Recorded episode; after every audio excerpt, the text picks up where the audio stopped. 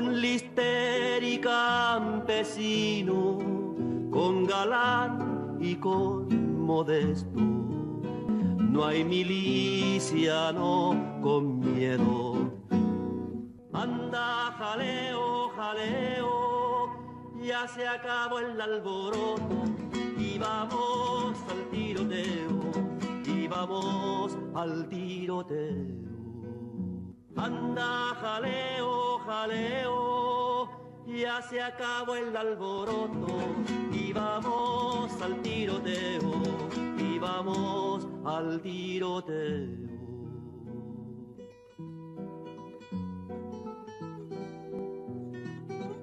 Bienvenidos a otra emisión más del proyecto Maíz Rojo. En esta emisión vamos a hablar acerca de las, de las cuestiones que han estado pasando en América Latina actualmente. Para ello hicimos un recuento histórico desde la Operación Cóndor y los golpeteos políticos que ha hecho los Estados Unidos con sus organizaciones como la CIA, el FBI, el Departamento de Estado, en confluencia con las burguesías nacionales, los periódicos y las transnacionales. Posteriormente, en el segundo programa de este bloque, hablamos sobre el ascenso a finales del siglo XX y principios del siglo XXI de los movimientos progresistas en América Latina, con Hugo Chávez, con eh, Lula da Silva, con Evo Morales y actualmente vamos a hablar sobre la situación de América Latina y cómo se vive hoy. En un primer momento eh, hablamos sobre los golpes de Estado que se le trataron de dar a Hugo Chávez, que eran de una forma, por así decirlo, de manera tradicional, ¿no? Eh, a partir de la violencia, a partir del ejército y con las cúpulas empresariales. Pero para la segunda mitad del siglo XXI podemos hablar de un golpeteo político con una nueva modalidad. El principal caso que podemos observar de esta manera sería el de Brasil, el impeachment que se le hizo a Dilma Rousseff en 2016, donde en coordinación con los Estados Unidos, las burguesías nacionales eh, e internacionales causaron que llegara al poder Michel Temer, y acusaron a Dilma Rousseff y al Partido del Trabajo como organizaciones políticas corruptas en el aspecto de Odebrecht. Posteriormente, eh, Michel Temer lo que hace es echar para atrás todas las reformas políticas que se pudieron haber dado en el gobierno de Lula da Silva y en el de Dilma Rousseff y fue el germen también para la llegada de Jair Bolsonaro. ¿Por qué digo esto?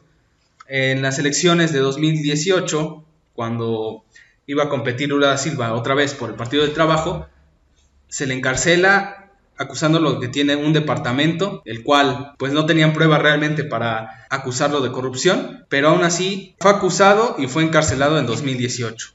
Esto lo que propuso, lo que, lo que significó fue el ascenso de Jair Bolsonaro porque dejaba sin cabeza al Partido del Trabajo en la competencia electoral. Sí, como ya lo comentaba eh, bien dicho, estamos ante una nueva modalidad del golpe de Estado que evolucionó y se perfeccionó, si pudiese decirlo de esa forma, porque precisamente se dejaron atrás las viejas maniobras del ejército, ¿no? como una institución acostumbrada a dar los golpeteos de Estado, y se recurrió a valerse de la ley y de los baches que existen en ella para causar la destitución de Dilma Rousseff.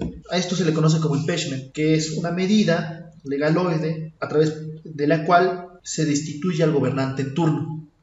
Y es un método recurrente de los sectores más conservadores, de los sectores de la derecha, que incluso son apoyados por el intervencionismo norteamericano a través de sus agencias, de sus medios de comunicación, para efectuar o hacer más efectivo más bien el golpe de Estado en contra de estas figuras. ¿no? El primer ejemplo que eh, se nos pone es el de Dilma Rousseff, en, desde 2015, me parece, 2015 o 2016, ¿no? en donde se le acusa precisamente de eh, desvío de recursos, de maquillar cifras del, eh, del año fiscal, me parece es 2014-2015, en donde también Brasil estaba atravesando por los Juegos Olímpicos, ¿no? la construcción de varios estadios olímpicos, y que al final eh, la relacionaban a Dilma Rousseff y posteriormente también a Lula da Silva con Odebrecht, una empresa que también aquí en nuestra patria, en México, ha tenido pues episodios vergonzosos ¿no? Eh,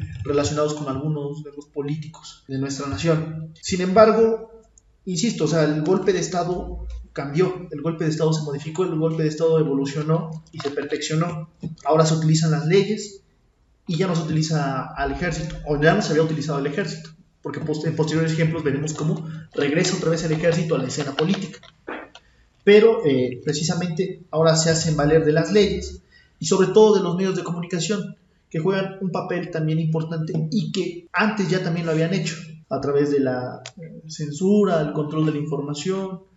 Pero ahora el papel que desempeñan los medios de comunicación es el de la manipulación a través de las plataformas, de las nuevas plataformas de comunicación, como lo es Facebook, como lo es YouTube, a través de Twitter también, donde en los últimos eh, años hemos visto que se ha vuelto el medio para comunicarse del presidente Donald Trump. En este sentido, los medios de comunicación, a través de la manipulación de la información, golpetean también a los líderes, golpetean también a los jefes de Estado, principalmente cuando no se acomodan a los intereses precisamente de los eh, norteamericanos. ¿no? Entonces, en ese sentido, repito, se hacen valer de las leyes, los nuevos golpes de Estado y de los medios de comunicación para tratar de llevar avantes sus proyectos, ¿no? E insisto, no es que los medios de comunicación en el pasado no se utilizaran, sí se utilizaban, pero la forma en la que se utilizaban los medios de comunicación no eran eh, iguales a los que se utilizan en la actualidad. Precisamente, por ejemplo, aquí podemos decir que hay como, bueno, yo identificaría como tres tipologías nuevas de golpeteo político o golpe de Estado a los gobiernos democráticamente elegidos. El primero es el que ya decía Memo, el del impeachment, que con uso de recursos de galoides y también a partir de los medios impresos y las nuevas tecnologías, se crean bots para infundir miedo a la población de, qué es lo que pasaría si llega de nuevo un gobierno popular de tipo progresista, que se dan prácticamente muchos en, tres, en Facebook, WhatsApp y Twitter. En este caso, Brasil fue el primer punto de inflexión de cómo surgió esta movilización de golpeteo político, pero podemos observar otras diferentes en Venezuela, en Ecuador, en Chile y actualmente en Bolivia. Entonces, el primero sería esto, el golpeteo legaloide, aunado a ello con un crecimiento exacerbado de los grupos evangélicos, tanto en Brasil como en Bolivia. O sea, estos dos, los grupos evangélicos tuvieron mucho que ver por los golpes políticos que se les dieron a Lula da Silva, a Dilma Rousseff y en el caso de Evo Morales también fue un punto importante lo de la cuestión evangélica. En el caso de Bolivia, pues vimos que hasta cierto punto triunfó el golpe de Estado, pero más adelante ya hablaremos sobre eso. Sin embargo, los grupos evangélicos fueron un eje importante para que Jair Bolsonaro llegara al poder. Sí, aquí, bueno, también quisiera hacer un apartado eh, con respecto a lo que comentó Alan en cuanto a los medios de comunicación, porque, bueno, también considero que YouTube entra a partir de sus líderes de opinión, como es el caso en México de Chumel Torres o de Cayo de Hacha, ¿no? Eh, son más bien agentes de la derecha, yo creo, que emiten comentarios desinformados y obviamente también manipulan la información, manipulan la opinión pública. Regresando a esta cuestión del golpe de Estado un poco, no se nos olvide también el papel que desempeña, de, desempeña como ya lo ha comentado Alan, las nuevas tecnologías de la información y el escándalo ah, más reciente en estos últimos años es el de Cambridge Analytica. No sé si recuerdan Cambridge Analytica, que se dedicaba a recolectar información eh, de usuarios en Facebook para después ser utilizados en favor de eh, el mejor postor, ¿no? quien pagase por esa información a través de medios políticos, o más bien para el uso de medios políticos, ¿no?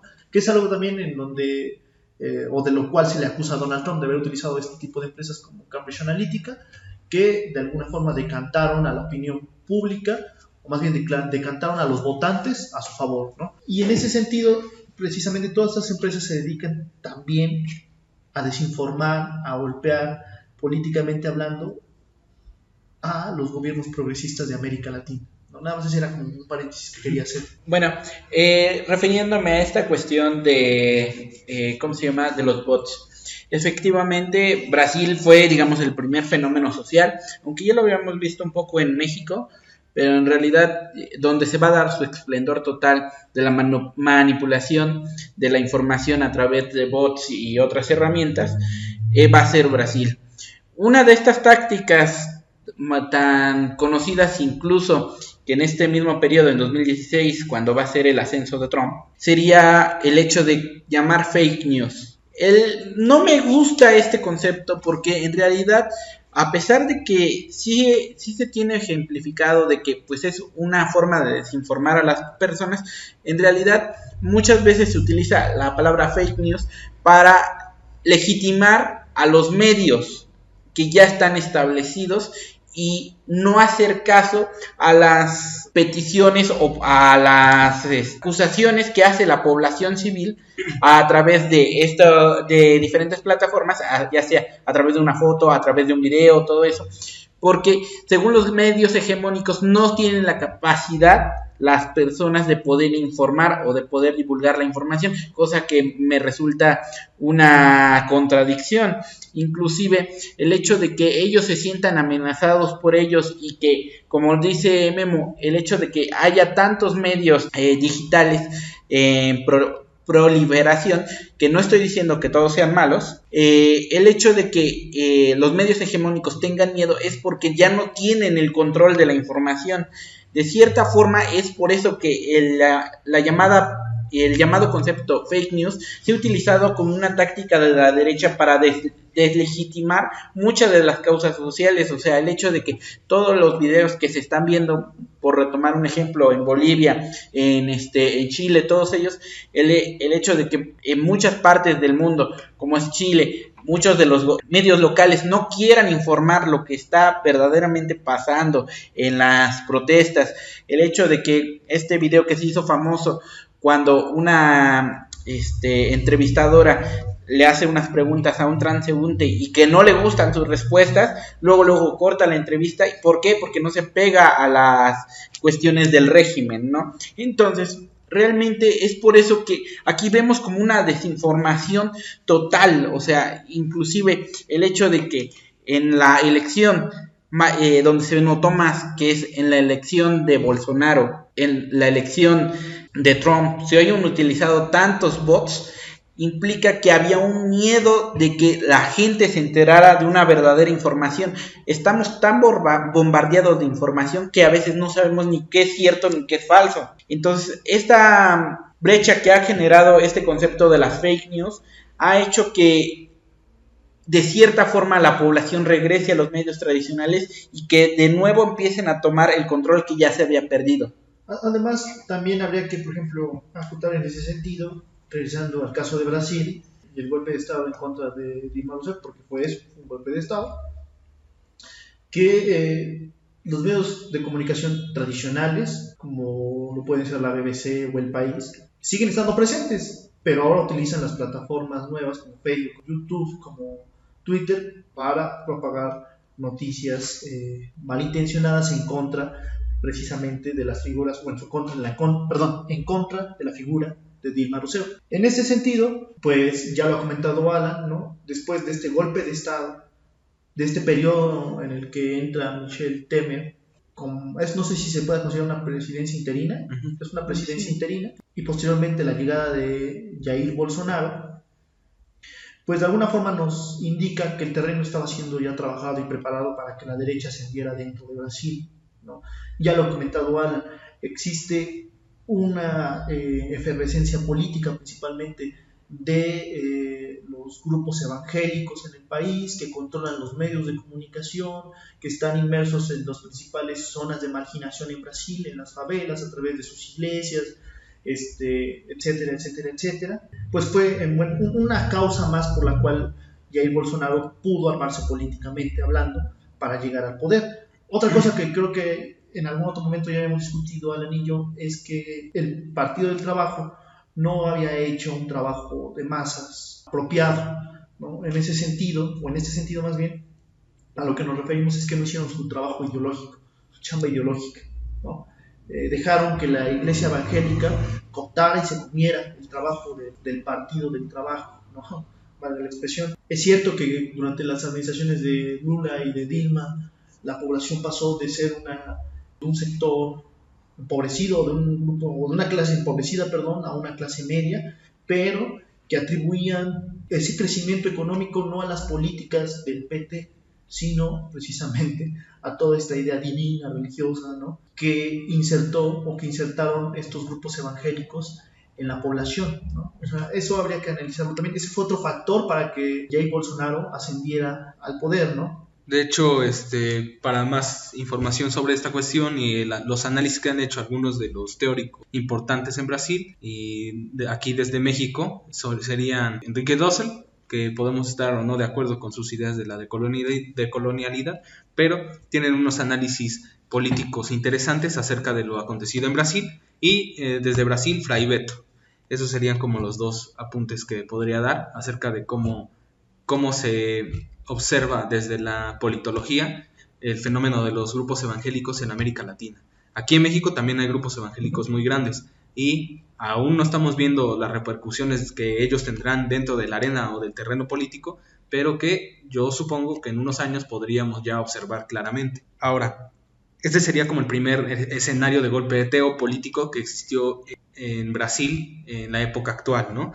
El segundo sería el de Venezuela, si bien ya habíamos hablado la vez anterior del golpe que se le trató de hacer, que se le hizo a Hugo Chávez en 2002, eh, constantemente fue asediada la revolución bolivariana por, mm, ni siquiera por ser socialista realmente, ¿no? sino por tener un proyecto que iba en contra de algunos intereses del imperialismo, no de todos, pero sí de muchos intereses del imperialismo eh, norteamericano, y fue golpeteado varias veces. Tras su muerte, toma las riendas del poder en Venezuela eh, Nicolás Maduro y eh, si bien ya no tenía el mismo respeto frente a las Fuerzas Armadas, sí tenía eh, el apoyo tanto de Vladimir Padrino como de Diosdado Cabello, ¿no? que pues tenían un poco más de cercanía con Chávez.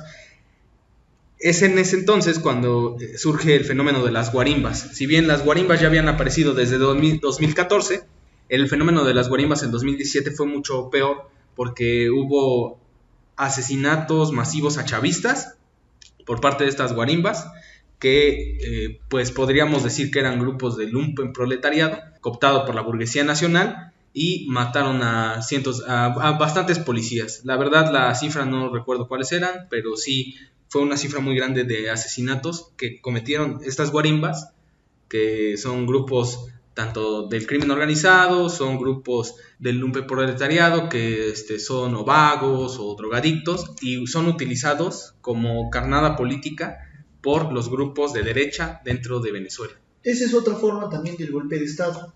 Esa es otra forma del golpe de Estado. Aparentar que existe un malestar social disfrazado, obviamente utilizando a todos y cada uno de estos miembros que acaba de decir Alan, y que de alguna forma, al menos en el caso mexicano, no es nuevo esto ya lo habíamos visto en el pasado, al menos en el año 71 con el halconazo, precisamente con grupos de choque que son sacados de los barrios más marginados de la Ciudad de México y que habían sido, eh, que habían sido utilizados como eh, precisamente grupos de choque en contra de la movilización estudiantil y causar de alguna forma cierta confusión ante la opinión pública, ante la sociedad en general, ¿no? ¿Cómo es posible que estudiantes estén golpeando a otros estudiantes?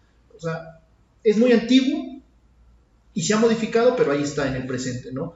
Regresando al caso de Venezuela, las guarimbas son eso, son grupos de choque que eh, se utilizan para causar una falsa expectación, para provocar una idea confusa ante la opinión pública internacional sobre lo ocurrido eh, o lo que está aconteciendo incluso en la actualidad en Venezuela.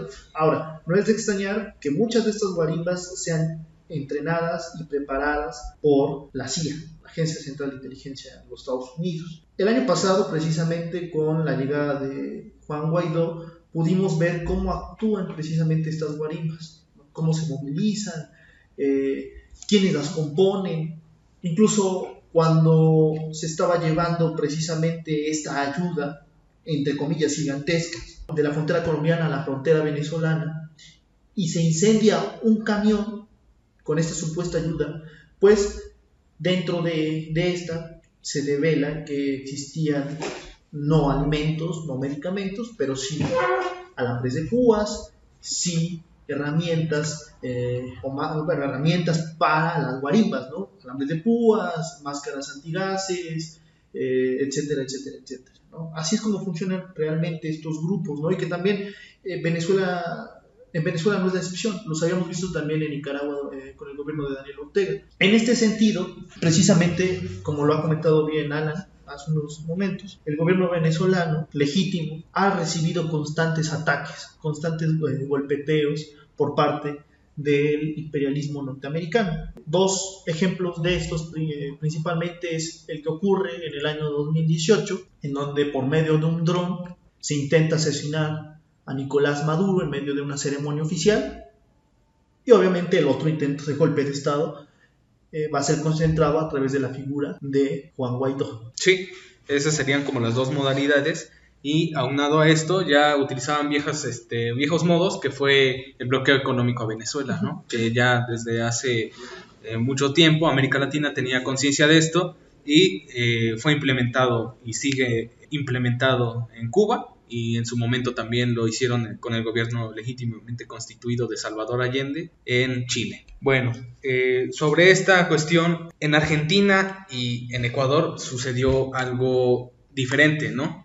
Porque en Ecuador, por ejemplo, la llegada de Lenin Moreno en 2017 hizo posible que se socavaran algunas de las políticas de Rafael Correa para implementar nuevamente la, la agenda del Fondo Monetario Internacional en esta cuestión, hasta hace unos meses empezaron las revueltas populares por las medidas eh, económicas que se estaban dando el Fondo Monetario Internacional a la traición de Lenin Moreno, a, tanto a Rafael Correa como también pues, tenemos que decir, ¿no? Esta falta de cuadros políticos que no ha podido concretizar los movimientos populares progresistas, ¿no? En el caso de México, eh, la figura central del partido Morena es Andrés Manuel López Obrador y de ahí ya no hay como tal una base política fuerte que pueda reemplazarlo.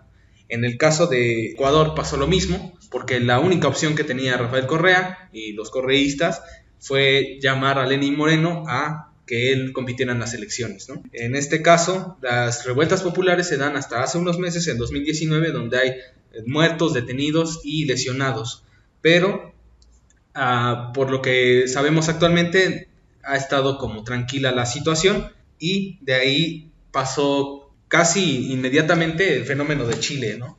que fue igual por recomendaciones del FMI y por el alza de pasaje, pero que es un proceso largo que se dio desde las privatizaciones con Augusto Pinochet hasta la actualidad, o sea, es un proceso muy largo realmente que eh, desencadenó todo con la lucha de estudiantes por el alza de pasaje en el metro. Tenemos una constante en estas dos movilizaciones, tanto del Ecuador como, como de Chile. ¿no? Esa constante es el Fondo Monetario Internacional y sus recomendaciones.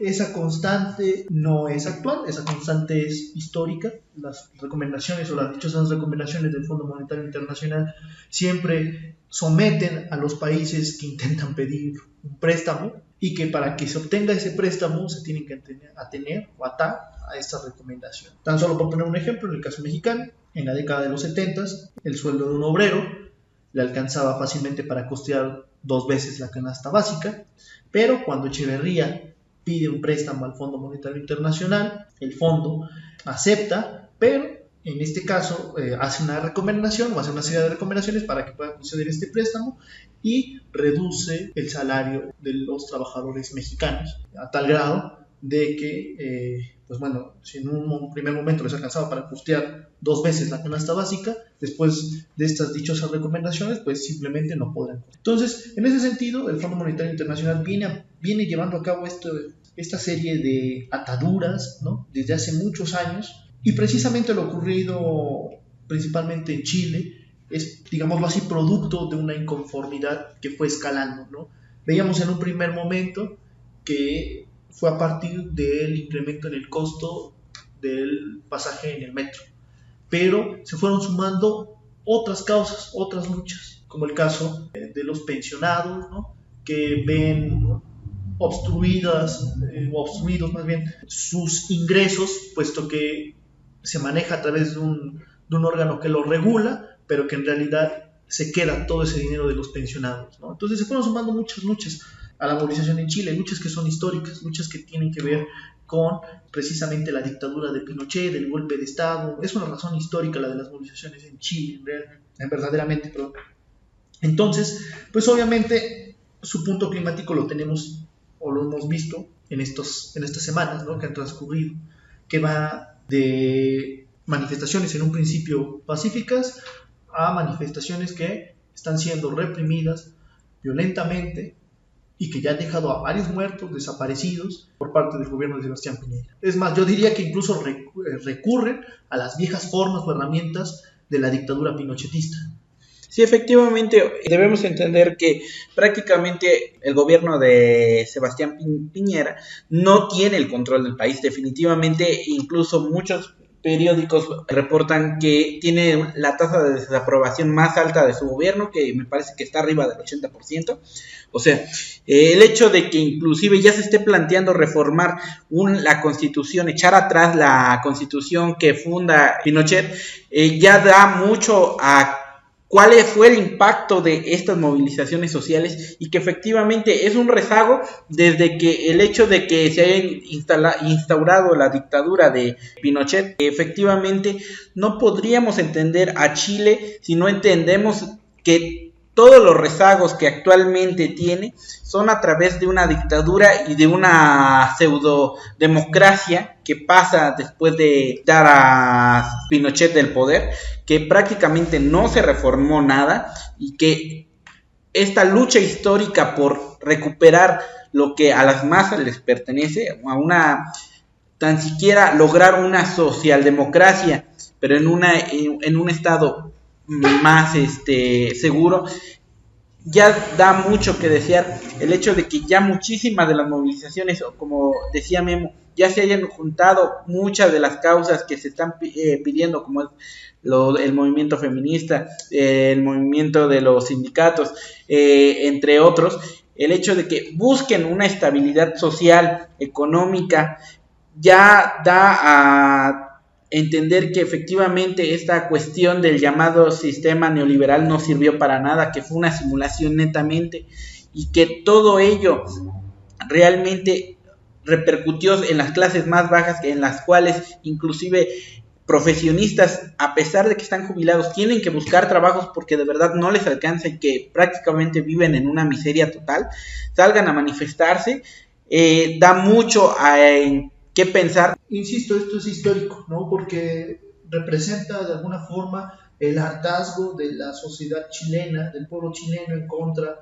de las medidas del Fondo Monetario Internacional que son abiertamente de libre mercado, ¿no? son recomendaciones abiertas de libre mercado. En este sentido, se desmonta la idea del mito del neoliberalismo, ¿no? Eh, del triunfo del neoliberalismo y sus éxitos, porque realmente estamos eh, evidenciando en la actualidad que no existe. ¿no?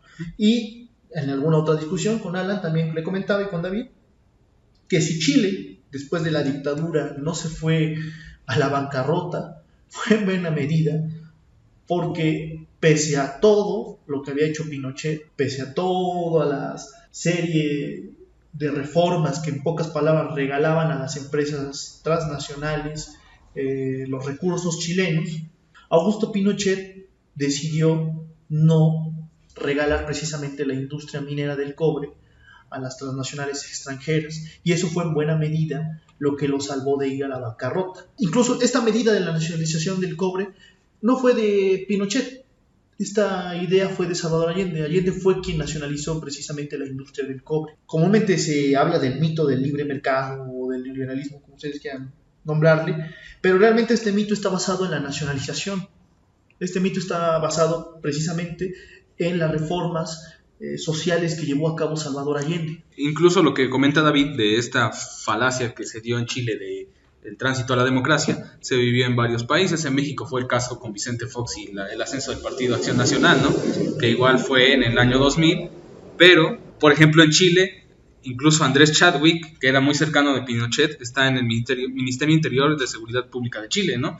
O sea, incluso los posteriores presidentes que llegaron a la silla en Chile fueron allegados a Pinochet. Entonces nos estamos hablando de que hubo una simulación democrática dentro de Chile y que si bien Chile era el modelo, entre comillas, a seguir de todos los países latinoamericanos, ahorita estamos viendo, evidenciando claramente que hay un desgaste político del modo, de producción capitalista, pero también de la política económica que representa el neoliberalismo. Así como se dieron los golpeteos políticos en Brasil, en Venezuela, en Ecuador, en Argentina con la llegada de Mauricio Macri, que ahí también se le hizo un juicio político, trató de meterse a la cárcel a, Cristina Fernández, que no pasó porque obviamente era un juicio construido, nos demuestra que a la par de esos golpeteos políticos surge una inconformidad social en América Latina contra el neoliberalismo. Esto es evidenciado por lo actualmente, ¿no? O sea, lo, más más reciente ha sido también el paro nacional en Colombia, ¿no? Que si bien eh, su orientación política todavía no tiene una definición clara, tenemos que decir que están dando los pasos para poder socavar algunas cuestiones de las reformas neoliberales que se hicieron desde el siglo pasado y actualmente. Por ejemplo, ya la tercera tipología del golpe de Estado, que al parecer fue la que triunfó hasta cierto punto, todavía no, todavía está en curso, fue la actual a Bolivia, ¿no? ¿Por qué, es un golpe de Estado? Porque fue mediante el ejército, las Fuerzas Armadas, la policía, los medios de comunicación, grupos transnacionales y ya incluso senadores de Estados Unidos los que organizaron el golpe político hacia Evo, hacia Evo Morales. En este caso podemos observar ya una intervención de los grupos evangélicos, pero de manera ya violenta, ¿no? O sea, de una manera ya prácticamente fascista con la Unión Cruceñista en, Santa Cruz y grupos de ultraderecha que se concentran en gran parte de esas zonas, ¿no? que arremeten contra mujeres indígenas, que son eh, prácticamente utilizan maniobras fascistas de tratar de quemar a diputados del MAS, que es el movimiento socialismo, tratar de matar a Evo Morales. Son estas tácticas las nuevas formas de hacer un golpe de Estado que triunfó hasta cierto punto en Bolivia. Ah, aunando un poco más a lo que comenta, lo que comenta Alan, no solamente, ya lo hemos dicho, es esta serie de cuestiones, en Bolivia también se hizo presente esta, esta, esta serie de artimañas legales ¿no? para sacar a Evo Morales de la jugada, ¿no? apoyadas obviamente por la Organización de Estados Americanos, más bien la Organización de Colonias Americanas, que están al servicio obviamente del imperialismo norteamericano, los que provocaron la caída de Evo Morales. Otra cosa que también eh, me gustaría resaltar con respecto a esta nueva, esta nueva modalidad o nuevas modalidades del golpe de Estado es que el ejército vuelve a aparecer. Si en los ejemplos de Dilma y de ya no se hacía valer al ejército como autoridad, ahora nuevamente vemos que el ejército reaparece como figura, como una figura más, pero ya no es una figura protagónica, es una figura secundaria que están apoyando a un civil a una civil, ¿no? precisamente para tomar el poder. En ese sentido, también la función que jugaba el ejército cambió. No dejó de ser menos violenta. Contrario a esto, hemos visto en los días anteriores que la represión en contra de las comunidades indígenas eh, bolivianas ha sido constante y ha sido mucho mayor que con Evo Morales, porque hasta nosotros tenemos entendido, Evo Morales precisamente evitó la represión a toda costa. De ahí que entendamos en buena, en buena medida el por qué decide declinar Evo Morales y no seguir en el poder. En buena medida nos ayuda a entender todo esto, ¿no? también porque el ejército boliviano le hizo la recomendación de renunciar. Se estaba quedando ya obviamente sin la fuerza suficiente. Obviamente también detrás de, todo esto pues se encuentran los Estados Unidos son, como decíamos, las nuevas formas de golpeteo político o de golpe de Estado que se están implementando. Desde dentro o visto desde la perspectiva de la teoría política, pues realmente no sería un golpe de Estado porque las autoridades que representarían parte del Estado, que sería el ejército, el ejército principalmente, no, no toman el poder ni ejercen el poder con una figura del ejército o, como sucedió en Chile en un primer momento con, con varios, este, varias figuras del ejército de la cúpula que organizan el gobierno, ¿no? Pero que tienen una influencia ahora muy importante. Por ejemplo, yo lo que observo en esta cuestión de Bolivia fue que se unieron los tres modos de hacer el golpe de Estado que se estaban realizando desde el 2016 en América Latina, ¿no? En, Brasil. que fue un golpeteo legal mediático, eh, como en el de Venezuela, que fue un golpeteo ya con grupos paramilitares, y ahora sí, otra vez, de manera tradicional, con presencia del ejército, pero como un actor secundario, entre comillas. Realmente es primario, porque el ejército tiene la capacidad para acabar con todo movimiento disidente en la actualidad, ¿no? No, se va a comparar la fuerza de la movilización popular con la fuerza del ejército. Entonces, sí se observa también una intervención de los Estados Unidos, porque algo que no se ha mencionado y que ya se ha visto en los medios de comunicación es que Bolivia es uno de los lugares con mayor litio en el mundo, ¿no?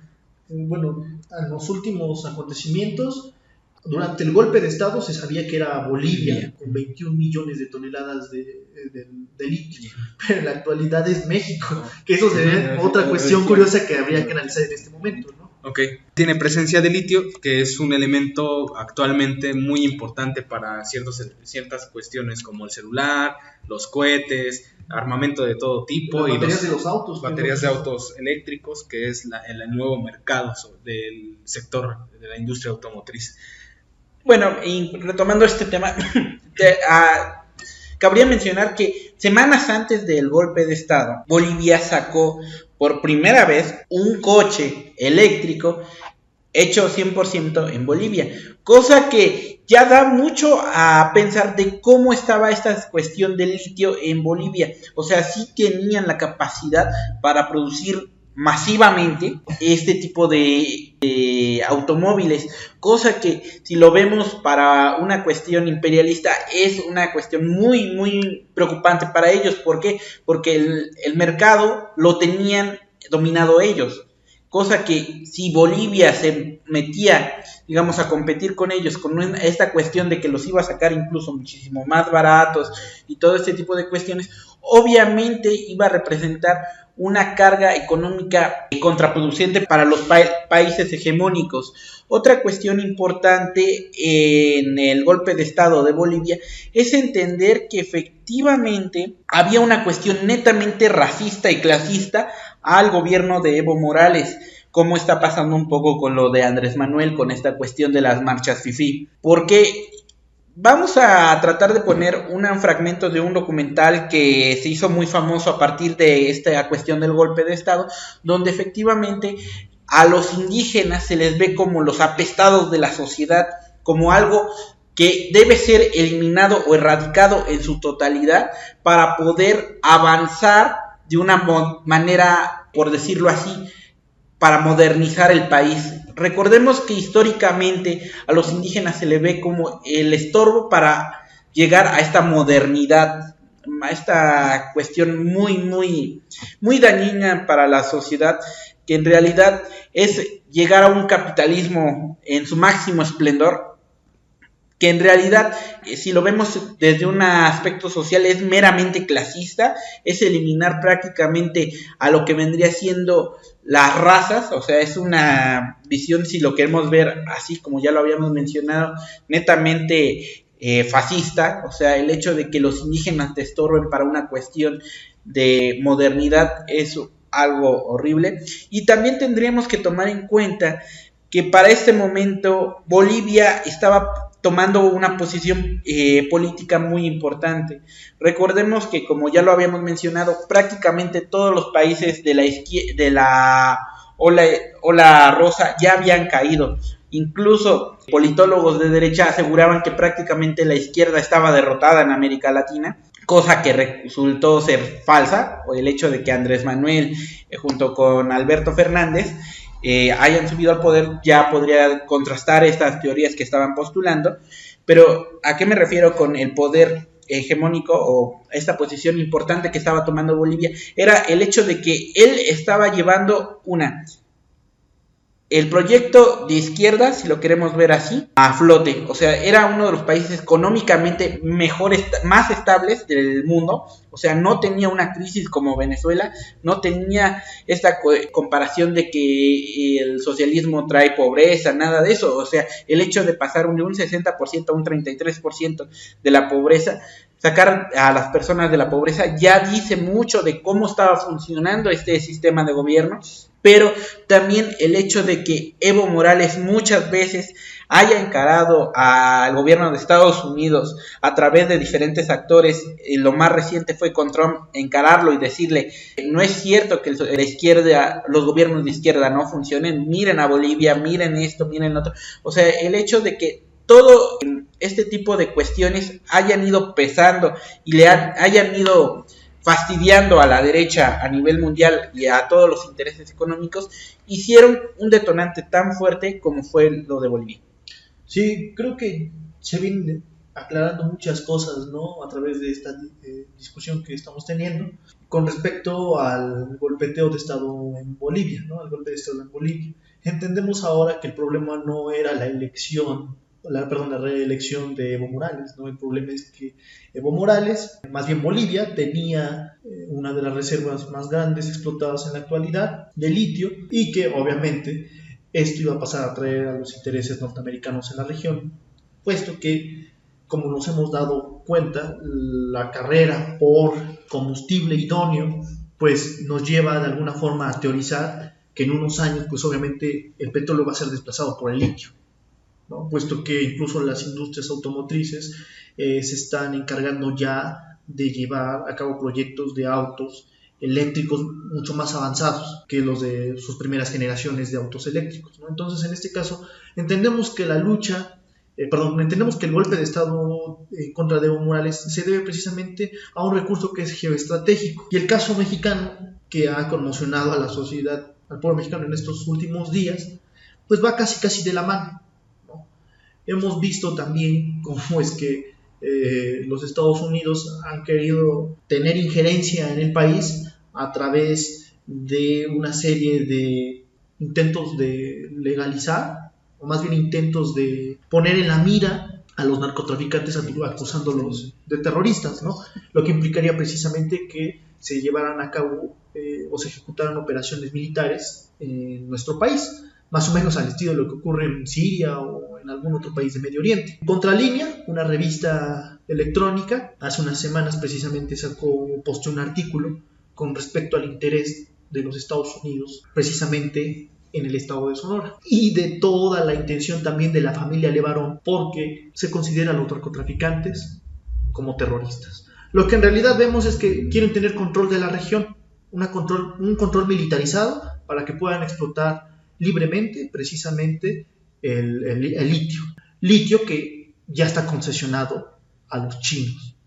Y pocas palabras podemos ver que lo que quieren hacer los norteamericanos es sacar de la jugada precisamente a los chinos y apoderarse del recurso litio. Entonces, estamos viendo esta serie de, cuestiones a nivel eh, continental que van aparejadas de viejos formas históricas de golpes de Estado, con nuevas formas que se van estructurando, que se van generando y que de alguna forma son el detonante para entender en la actualidad los procesos políticos a nivel tanto nacional, en nuestra patria, que es México, como a nivel continental. De hecho, en esta sección lo que hacemos es como un mapeo nada más de cuáles son las nuevas formas de golpe político, de golpe de Estado, para identificar más o menos algunas de las cuestiones que podrían pasar en México. Sin embargo, no estamos haciendo una defensa a ultranza de los gobiernos progresistas en América Latina, ¿no? Han tenido sus errores, Evo Morales tuvo sus errores, Rafael Correa tuvo sus errores, Lula incluso tuvo errores, ¿no? Al, al, proponer un proyecto progresista pero socialdemócrata, ¿no? Cosas por el estilo que desde una perspectiva de, no me acuerdo el nombre del teórico, los mismos gobiernos progresistas de esta actuando de esta manera son los mismos que han cavado su propia tumba en algunos casos, ¿no? que han procreado o germinado estos grupos contrainsurgentes que están surgiendo, ¿no? En el caso de Brasil, evangélicos, en el caso de, de, Bolivia, evangélicos, en el caso de Venezuela, pues también es de una forma particular, tanto movimientos católicos religiosos como movimientos de, del proletariado que están atacando al gobierno de Venezuela y que también el gobierno de Venezuela ha tenido muchos errores, pero no se hace una defensa a ultranza aquí. E, e incluso en el gobierno de Andrés Manuel López Obrador ha tenido bastantes errores, ¿no? Pero dentro de esta cuestión, la derecha no va a llegar de una manera suave si llega nuevamente al poder, ¿no? Va a llegar de una manera dura, va a llegar de una manera que lo poco que se ha avanzado, se puede avanzar dentro del proyecto de, de tipo progresista de Andrés Manuel López Obrador, se va a ir abajo. Entonces, a partir de todos estos golpeteos políticos podemos ver también que existe, ya como punto final que vamos a abordar, el ascenso de una nueva ola rosa, ¿no? A la, a la cabeza con Andrés Manuel López Obrador y, ¿por qué no?, con Alberto Fernández y también incluso ya podemos hablar, puede ser, de Lula da Silva, que ha salido de la cárcel y está encabezando un proyecto para al menos ser un contrapeso a la figura de Jair Bolsonaro, ¿no? que esta figura, eh, él sí es prácticamente un neofascista. Entonces, vemos el ascenso de una nueva ola rosa. No por nada Evo Morales fue refugiado político aquí en México en las últimas semanas. México está avanzando hasta cierto punto en algunas cuestiones y no podemos aún observar cuál, ha sido, cuál va a ser el frente político de oposición de la derecha por donde va a entrar para golpear a Andrés Manuel. Se vislumbra un poco, ¿no? Que han sido tanto los medios de comunicación ahorita los más fuertes, pero no hay como tal una figura política como en el caso de Guaidó o el mismo ejército, también hemos visto que ha tenido pues puntos de, vista diferentes al de Andrés Manuel López Obrador, los que puedan llevar a cabo una opción política de oposición o contrainsurgente prácticamente. Ah, bueno, a mí lo que me gustaría destacar de todo esto es que con el gobierno de Andrés Manuel regresamos a la política exterior amiga de las izquierdas a nivel mundial del gobierno mexicano. ¿no? es una buena iniciativa, es un, es un, buen comienzo, ¿no? Al cumplirse ya casi un año de la administración de Andrés Manuel López Obrador y tenderle la mano precisamente a, a Bolivia, ¿no? Al, al, expresidente boliviano Evo Morales y que de alguna forma nos indica, ¿no? El, rumbo que está tomando la 4T. Ya bien lo ha dicho Alan, con errores, ¿no? y matizando a cada uno de los gobiernos progresistas en América Latina sin embargo, bueno, en mi opinión, creo yo, muchos de estos nada más sirven como válvulas de escape para eh, acelerar el proceso revolucionario en todo el continente. Porque las condiciones, ciertas condiciones objetivas existen, ahí están. Sigue habiendo marginación, sigue habiendo pobreza, sigue habiendo sectores segregados. Eh, sin embargo, las eh, bueno, hay otro, otro tipo de condiciones, ¿no? condiciones políticas, las cuales aletargan más el proceso revolucionario. Entonces, en lo particular, creo yo, pues, si bien estos eh, movimientos progresistas que se transformaron posteriormente en grupos en el poder, que dirigen las riendas de tal o cual nación, son de alguna forma, pues, un escape a toda esta efervescencia eh, social, lo cierto es que también han tenido sus momentos de luz, ¿no? Hemos visto ya los distintos ejemplos que em, eh, se han mencionado a lo largo de esta transmisión, como el caso de Venezuela, ¿no? en donde precisamente a partir del, del, petróleo, de la nacionalización del petróleo, que ya de alguna forma había sido ejecutada en el pasado, pero que con Hugo Chávez se produce un reparto de la, de la riqueza más igualitario, más ecuánime, Vimos que avanzó la población venezolana, que sus condiciones, de, eh, sus condiciones materiales de vida mejoraron. Lo cierto es que también han tenido, como ya lo comentaban, errores, ¿no? Errores que han costado, le costaron a Chávez en su momento, le están costando a Nicolás Maduro también en el presente. El caso de Evo Morales también tiene un error político tremendo, que es concentrar prácticamente todo el poder en un solo sujeto y no tener una, una visión a futuro con otros, otros miembros, ¿no? Que en buena medida ese fue también el pretexto de la derecha para sacarlo de la escena política, ¿no? Decir que ya había concentrado todo el poder para sí que estaba llevando a Bolivia a una dictadura, bueno, una serie de cosas que la derecha, pues, es, es conocedora, ¿no? De, de todas estas artimañas. Definitivamente México va a jugar, quiera o no, porque Andrés Manuel, aunque él ha él eh, cuando Maduro cuando Maduro llegó a mencionar desde esta cumbre que se realizó en Cuba de que él dirigiera todo este proyecto de izquierda digámoslo así a nivel Latinoamérica y que él dijo que no fue semanas una semana antes o semanas antes del golpe a Evo Morales. Eh, quiera o no sí va a tomar una posición importante al igual que Alberto Fernández en la dirección que va a llevar esta nueva mm, visión de izquierda. No estoy diciendo que se van a unir todos los proyectos de izquierda que se están reformulando aquí en América Latina, no, no es el caso, pero sí van a tomar papeles importantes en cómo va a influir la política exterior y principalmente por la presión de Estados Unidos de que el hecho de que ahorita Donald Trump esté dando patadas de ahogado por el probable impeachment que le puedan hacer, entonces habría que esperar cómo se va a desarrollar toda esta cuestión de la política exterior.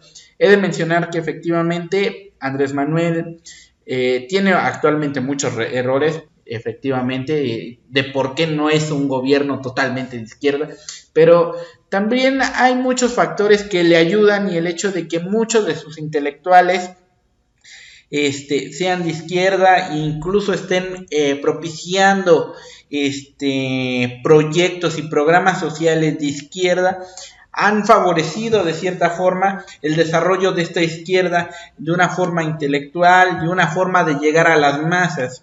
Un, gran ejemplo es el del Fondo, Fondo, Fondo de Cultura Económica, que fue, es esta editorial que muchos años mantuvo muy corrompida, muy corrupta y que sus precios no eran para nada accesibles, o sea, no era nada económico acceder a ellos pero que el hecho de que él esté apostando por llegar a las masas, llegar con libros muy baratos, sí está sirviendo, o sea, el hecho de que todas estas brigadas que se llevan, este, esta cuestión del coche, eh, del camión que llevan a los, a los poblados más alejados de las ciudades y todo, o sea, sí están funcionando este tipo de programas sociales y el hecho de que han aumentado las pensiones, pero definitivamente también está rezagado en muchos aspectos sociales, no se ha dejado de reprimir a muchas cuestiones de las poblaciones, las normales rurales, tiene que ver mucho que ver también con las privatizaciones, actualmente con el agua en diferentes eh, partes de la República, pero definitivamente va a ser un papel clave para cómo se va a dirigir esta cuestión de la izquierda a nivel Latinoamérica. Si va a influir o va a sentar como las bases de cómo pueden ir presentándose estos gobiernos de izquierda.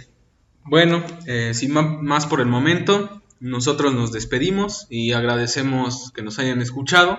En este bloque avisamos, es el final de la primera temporada. Vamos a ver cómo repercute.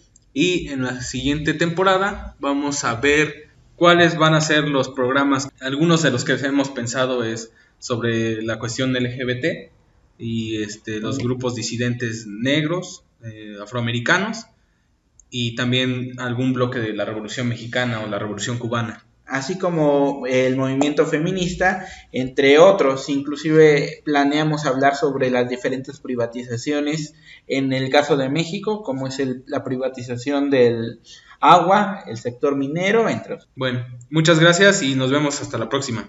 Adiós. Adiós.